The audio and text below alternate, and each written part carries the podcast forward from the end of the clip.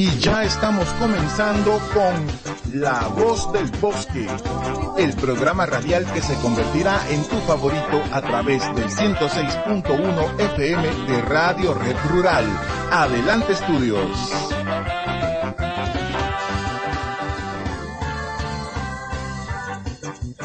Hola, hola a todos, muy buenos días. El día de hoy es viernes 8 de octubre. Tengan cada uno de ustedes muy buenos días. Quien les acompaña es su amiga Amelia Sabina y soy miembro de la Rafu Cayali en una emisión más de su programa La Voz del Bosque. Y en cada programa nos acompaña también nuestro amigo Jorge Castillo. Hola Jorge. Hola Sabina, claro que sí. Hola a todos y todos los chicos, chicas, personas que nos están escuchando, radio oyentes, amigos del campo, que nos están escuchando hoy día viernes 8 de octubre, como avanza el tiempo, el mes morado para los católicos, el mes del combate de Angamos para aquellos que rememoran a Miguel Grau y por supuesto estamos a dos meses de fin de año, hoy día 8 de octubre. Bienvenidos sean todos ustedes al programa la Voz del Bosque, que espero ya sea uno de sus favoritos por la mañana cada miércoles y cada viernes. Bueno, recuerden que este programa va dirigido con mucho amor, con muchísimo cariño, elaborado por los chicos de la RAF Ucayali, la Red Anticorrupción Forestal de Ucayali. El día de hoy tenemos muchas cosas interesantes, así que acompáñenos en nuestra programación porque tenemos para ustedes las noticias e información más importante del ámbito forestal y ambiental, ¿verdad, Sabi? Claro que sí, Jorgito. En este día tenemos una programación que conversaremos sobre el plan de manejo forestal y cuáles son los tipos de planes de manejo forestal. ¿Qué más tenemos, Jorgito? Dentro de ello, les informaremos sobre qué es el manejo forestal sostenible, cuál es la importancia del manejo forestal en la conservación de los bosques. En un día más de su programa seguimos trayendo mucha información para el alcance de todos ustedes con mucho cariño para ayudarnos a conocer un poquito más acerca de los cambios que suceden en nuestro medio ambiente y cómo podemos conservarlo en un futuro no muy lejano saber aprovechar nuestros recursos naturales de manera sostenible. Es el capítulo peruano de Transparencia Internacional y se constituyó en nuestro país en el año 2002, considerada la primera ONG peruana dedicada exclusivamente a promover la ética y luchar contra la corrupción y continuamos con La Voz del Bosque. La Voz del Bosque. La Voz del Bosque.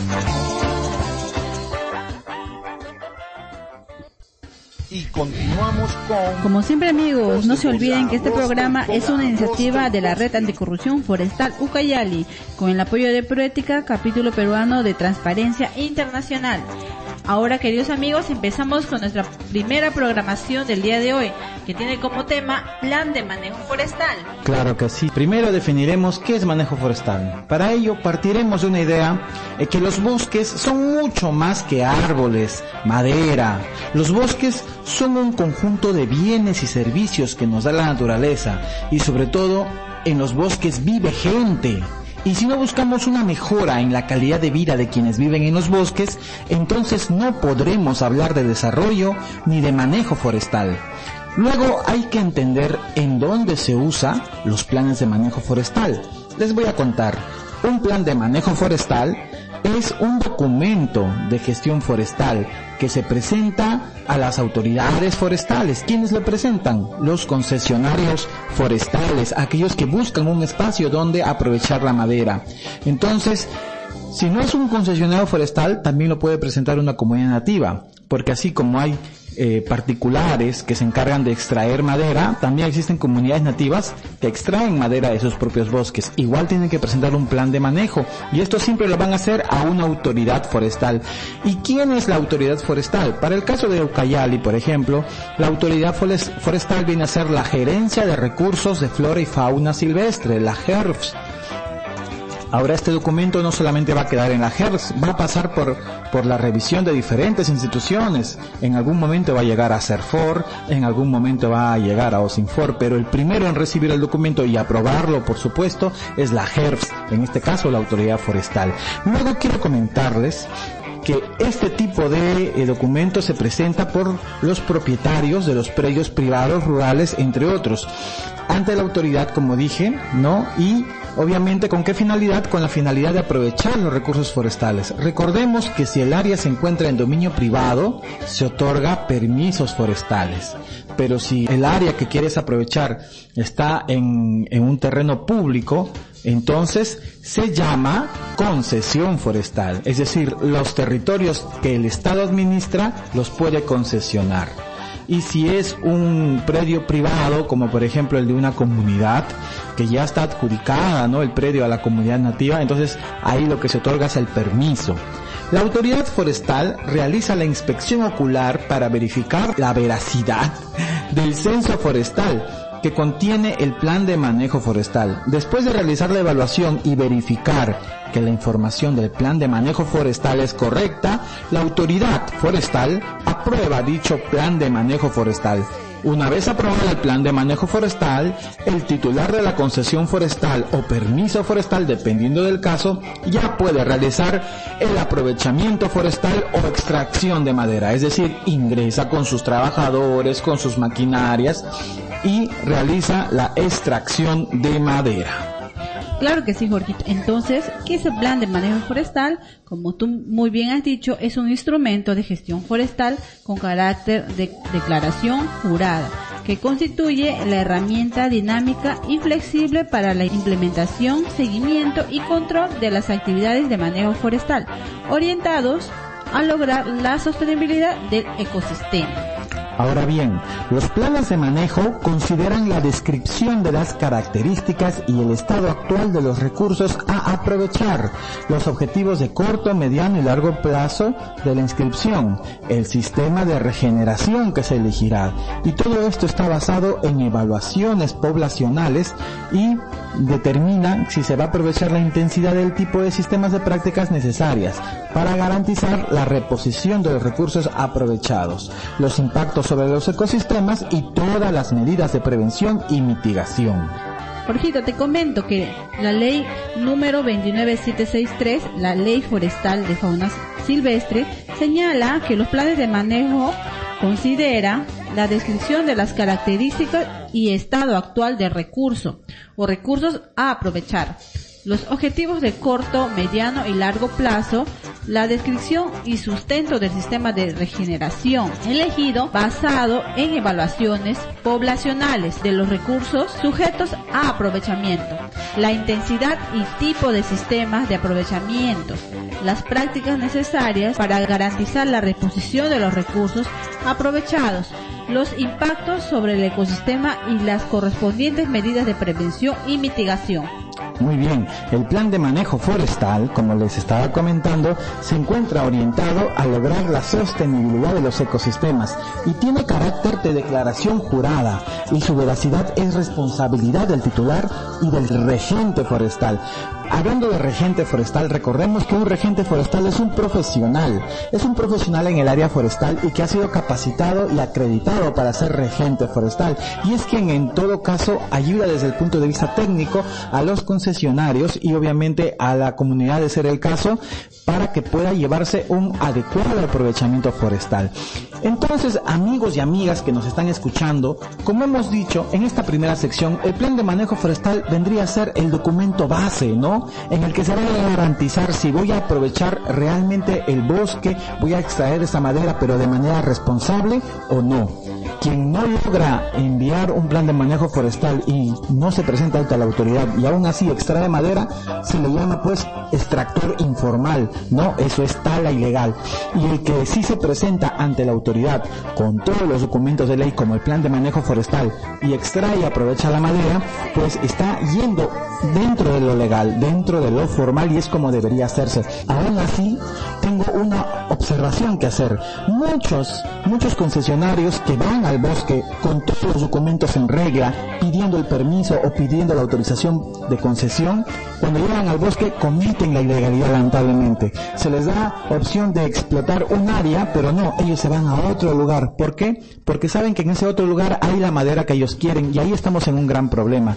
Luego, para que nadie les diga nada, blanquean madera. Ahí es el problema, que a pesar de haber procedimientos legales, la corrupción y la mala fe de los empresarios hace lo posible por saltarse esas legalidades y cumplir lo ilegal, lo malo. Además, perjudica no solo a la economía del país, sino también a nuestro entorno ecosistémico, a nuestros bosques, a nuestra naturaleza y creo que en primer lugar esto perjudica a las comunidades, a la gente que vive ahí, a nuestros pueblos originarios, a nuestros hermanos.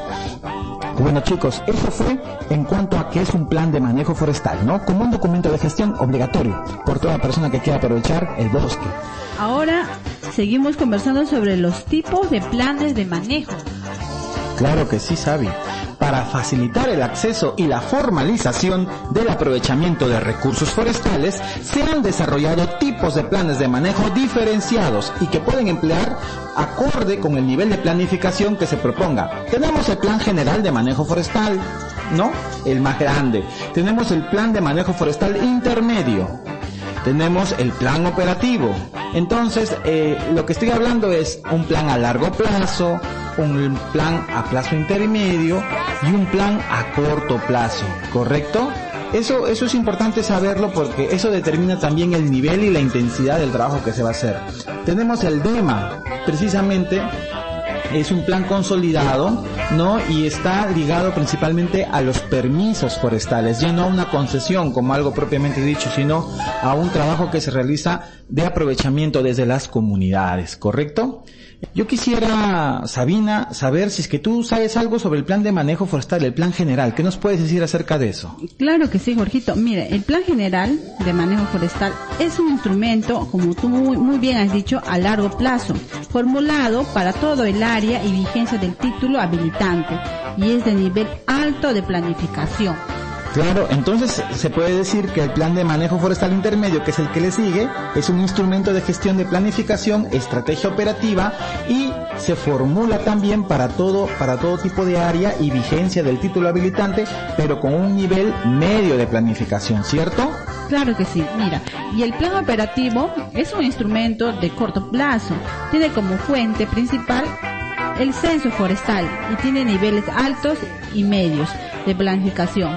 Y el DEMA es un instrumento de corto y mediano plazo también, de baja intensidad de aprovechamiento, otorgado para pequeñas áreas nada más y con un nivel bajo de planificación el DEMA no aplica para concesiones. Así es, como lo había mencionado, aplica para permisos forestales. Claro. Ahora, también tenemos los planes consolidados. Ah, por acá me están hablando a través del interno, me están diciendo eh, que mencione lo siguiente. una felicitación pues para todos aquellos hinchas del equipo peruano, porque el día de ayer, jueves 7, Perú, la selección peruana ganó contra contra Chile, ¿verdad? Jugó contra Chile. ¿Sabina cuánto ganó Perú? Creo que dos, dos, goles. Dos goles, no dos goles. Uno de Cuba y el otro de un jugador. Sabemos que son dos goles peruanos y estamos avanzando en la tabla de estas eliminatorias, ¿no? Qatar 2022. Bueno, esperemos que el equipo peruano siga avanzando. Siga avanzando. Y bueno, ya está hecha la mención para uno de nuestros seguidores. Ahora sí, continuamos también con el tema. Estábamos hablando acerca de los planes, ¿no? Y yo les quería decir, que tenemos los planes consolidados. Este tipo de plan de manejo consiste en que los titulares de concesiones o permisos colindantes cuyas áreas se encuentran ubicadas en el mismo ámbito territorial de la autoridad regional forestal y que tengan el mismo objetivo pueden presentar planes de manejo consolidado, siendo responsables respectivamente en el cumplimiento de sus obligaciones. Sí, Jorgito, mira, y los planes de contingencia también son elaborados cuando existen avistamientos en pueblos indígenas en situaciones de aislamiento o contacto inicial. Estos fueron los tipos de planes de manejo que tenemos hoy en día. Queridos amigos, no debemos olvidar que gracias a Proética estamos aquí presentes con todos ustedes y estaremos compartiendo con ustedes mucha información a lo largo de nuestro programa. Y si tuvieran alguna pregunta o comentario, nos pueden contactar en el Facebook de la Rafa Cayali y escribirnos sus comentarios, cualquier pedido, nosotros estamos gustosas. Claro, atender sus comentarios. No se olviden, nos encuentran en, en Facebook como Raf Ucayali, R-A-F guion Ucayali. Y bueno, esto es todo lo que podemos hablar acerca de los tipos de planes de manejo forestal. Efectivamente, nosotros sabemos que pues se presenta una serie de documentación, ¿verdad? Para poder aprovechar los bosques. Para los amigos que nos están escuchando, esta es la forma correcta en la que se debe gestionar el entrar al bosque y talar los árboles. Claro, para aprovecharlo de una manera sostenible, ¿no? Y, sea permanente en el tiempo. La red Ucayali, así como Proética y todos nuestros aliados, no estamos en contra en que se aproveche la madera. La madera sabemos que es un producto, una materia prima, no solamente requerida en nuestro país, sino a nivel internacional, en Europa, en Asia principalmente.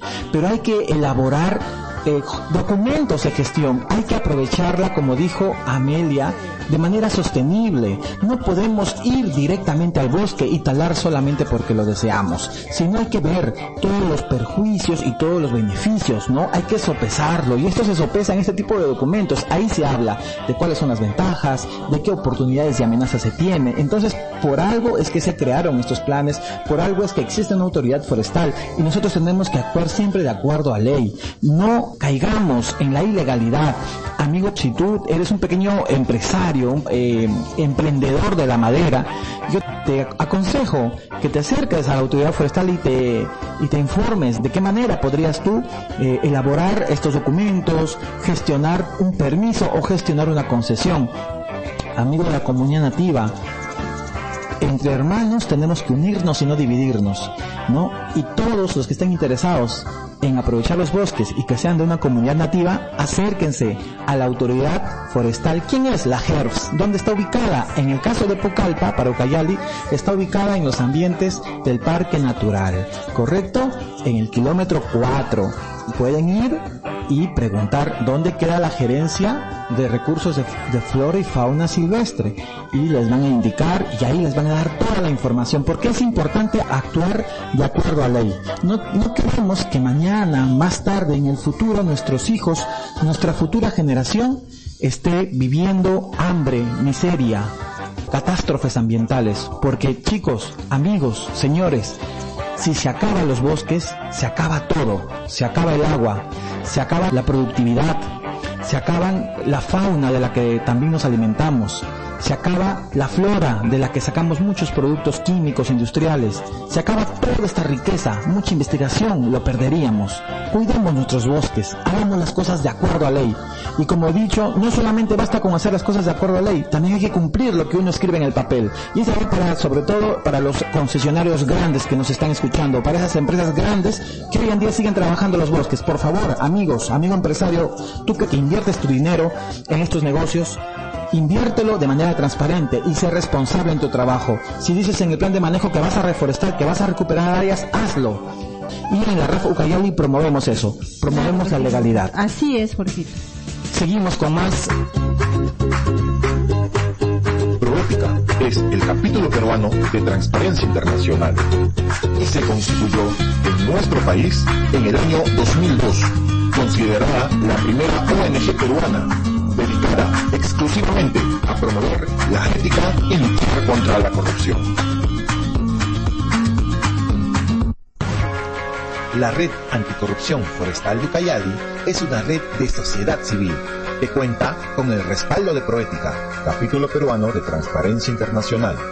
La conforman voluntarios de colectivos juveniles, ONGs, pueblos indígenas y diversos colectivos ciudadanos. La RAF es un espacio de encuentro comprometido en activar propuestas y acciones en contra de los riesgos de la corrupción que existe alrededor del manejo de los bosques amazónicos. La RNA, Red Nacional Anticorrupción, nace en el 2019 a través de un proyecto de proética que tuvo como objetivo crear y fortalecer núcleos anticorrupción de la sociedad civil en las regiones de Loreto, Ucayali y Madre de Dios. Los miembros de los núcleos regionales son capacitados de manera periódica en la Escuela Anticorrupción y Gobernanza Forestal y cuentan con el acompañamiento técnico y el respaldo institucional de Proética, capítulo peruano de Transparencia Internacional, para desarrollar iniciativas locales contra la corrupción y promover la transparencia y la rendición de cuentas en la gestión pública, y para poner en debate temas ligados a la gobernanza forestal y lucha anticorrupción en la agenda local, regional y nacional. 9 y 40. Ya estamos de regreso en tu programa favorito, La Voz del Bosque. Que sí, amigos, continuamos con La Voz del Bosque y bueno, eh, no me queda más que comentarles acerca de este programa viene gracias a una iniciativa de la Red Anticorrupción Forestal de Ucayali con el apoyo de Proética, capítulo peruano de Transparencia Internacional. Bueno, y continuamos con nuestra programación, ¿verdad, Sabi? Claro que sí. Continuamos con nuestra programación. Ahora conversaremos sobre el manejo forestal sostenible, Jorgito. Por supuesto. Eh, en cuanto a manejo forestal sostenible, justamente esto que hemos estado hablando acerca del plan de manejo, de aprovechar los bosques, de hacer un trabajo de extracción o de aprovechamiento de la madera pero de forma lícita, esto pues es justamente manejo forestal sostenible, es parte de ello. Se llama manejo forestal sostenible a una forma de utilizar los recursos forestales, maderables y no maderables de los bosques naturales en la que las comunidades se organizan para aprovechar y protegerlos y distribuir justamente los beneficios, ¿correcto? La gente, Jorgito, aprende cómo responder al mercado con planes de negocios eficientes y mejorar las cadenas de valor. ¿Cómo funciona, Jorgito? El manejo forestal sostenible comienza definiendo un área de bosque suficientemente grande que será aprovechada durante un periodo determinado, que puede ser, bueno, digamos 20 años. Entonces el área de intervención se subdivide en 20 cuadrículas denominadas unidades de corta anual, es decir, que en cada cuadrícula se aprovecha durante el espacio de un año, ¿no? Cada una de ellas se aprovecha durante los 12 meses que les comenté, que es, un año, y luego de dos décadas de extraer la madera, ordenadamente todas las cuadrículas del circuito se regresa a la primera unidad de corta. ¿Para qué? Se supone que en la primera cuadrícula se empezó, ¿verdad? hace mucho tiempo, el primer año. Entonces, una vez pasados los 20 años, regresas a la primera cuadrícula. ¿Pero para qué? Para recuperar el área, para volver a reforestar el volumen extraído hacia 20 años atrás. ¿Me dejo entender? Entonces estamos haciendo, estamos haciendo esta, estamos haciendo este ejercicio mental, suponiendo que yo tengo un tiempo de 20 años para extraer madera, ¿verdad? Eh, eh, y lo divido a mi área en cuadrículas. Y una vez concluido los 20 años, regreso a la primera cuadrícula donde empecé a, a extraer madera. ¿Para qué? Para recuperar el área, para reforestarlo. ¿Correcto? De esta manera, dentro de un tiempo prudente, ¿no? Se habrá recuperado nuevamente toda esa área que obviamente se extrajo. Así es como se debe trabajar. Eso es sostenibilidad, porque estás asegurando el futuro de ese bosque, de esos ecosistemas que rodean a esa área y obviamente estás asegurando madera para las futuras generaciones. Sí. Antes de iniciar la intervención, también se diseña un plan de manejo en el que se realiza un censo de las especies comerciales se define un número de árboles a cortar y un procedimiento para la corta de madera, la forma en que se transportan las trozas hasta el acerrío y cómo se recuperan y cuidan las unidades de corta anual de donde sale la madera. Claro que sí. Tanto la reforestación como la degradación forestal, ambos destruyen el bosque y sus recursos. Así que no a la deforestación y no a la degradación ambiental, amigos. Ahora hablaremos sobre la importancia de los planes de manejo forestal en, en la conservación de bosques. El manejo forestal, Sabinita, busca las mejores herramientas, las mejores estrategias para compatibilizar el uso racional de los recursos del bosque y de esta manera permitir su conservación para alcanzar la sostenibilidad. Mediante esta vía, los bosques ofrecen un sinnúmero de servicios ambientales y productos de valor económico. Recordemos, como dije al principio, que los bosques no solo son madera, los bosques son servicios ecosistémicos, belleza paisajística, seguridad hídrica, agua, agua hay cantidad porque los bosques almacenan la humedad y permiten la existencia de ríos, diversidad en investigación, diversidad en flora, diversidad en fauna, ahí hay seguridad alimentaria, los bosques nos van a permitir inclusive generar mejores fármacos para el futuro.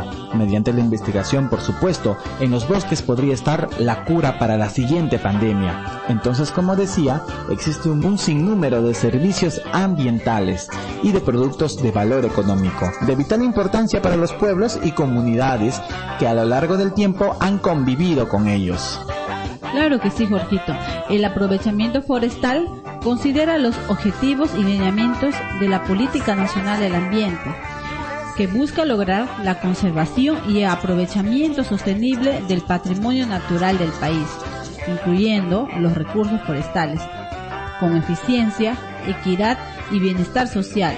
En esta misma dirección, la Política Nacional Forestal y de Fauna Silvestre aprobada mediante Decreto Supremo número 009-2013-Minagri, propicia la producción competitiva en el manejo y la industria de transformación de productos forestales y los servicios ambientales en cadenas productivas y de custodia de alta eficiencia y valor agregado. Claro, esto quiere decir que el aprovechamiento forestal sostenible está perfectamente previsto. ¿Para qué?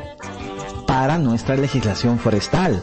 Habría que enfatizar que aquí te estamos hablando de aprovechamiento forestal sostenible bajo planes de manejo forestal y no de explotación forestal, que es un concepto que puede ser equivalente a minería del bosque, ¿no? Para asegurar que en efecto este aprovechamiento forestal sea sostenible, estamos hablando de una serie de condiciones. Entre otros factores se mencionan que se haga verdaderamente un manejo forestal acorde con los más altos estándares técnicos y consideraciones sociales y ambientales del caso.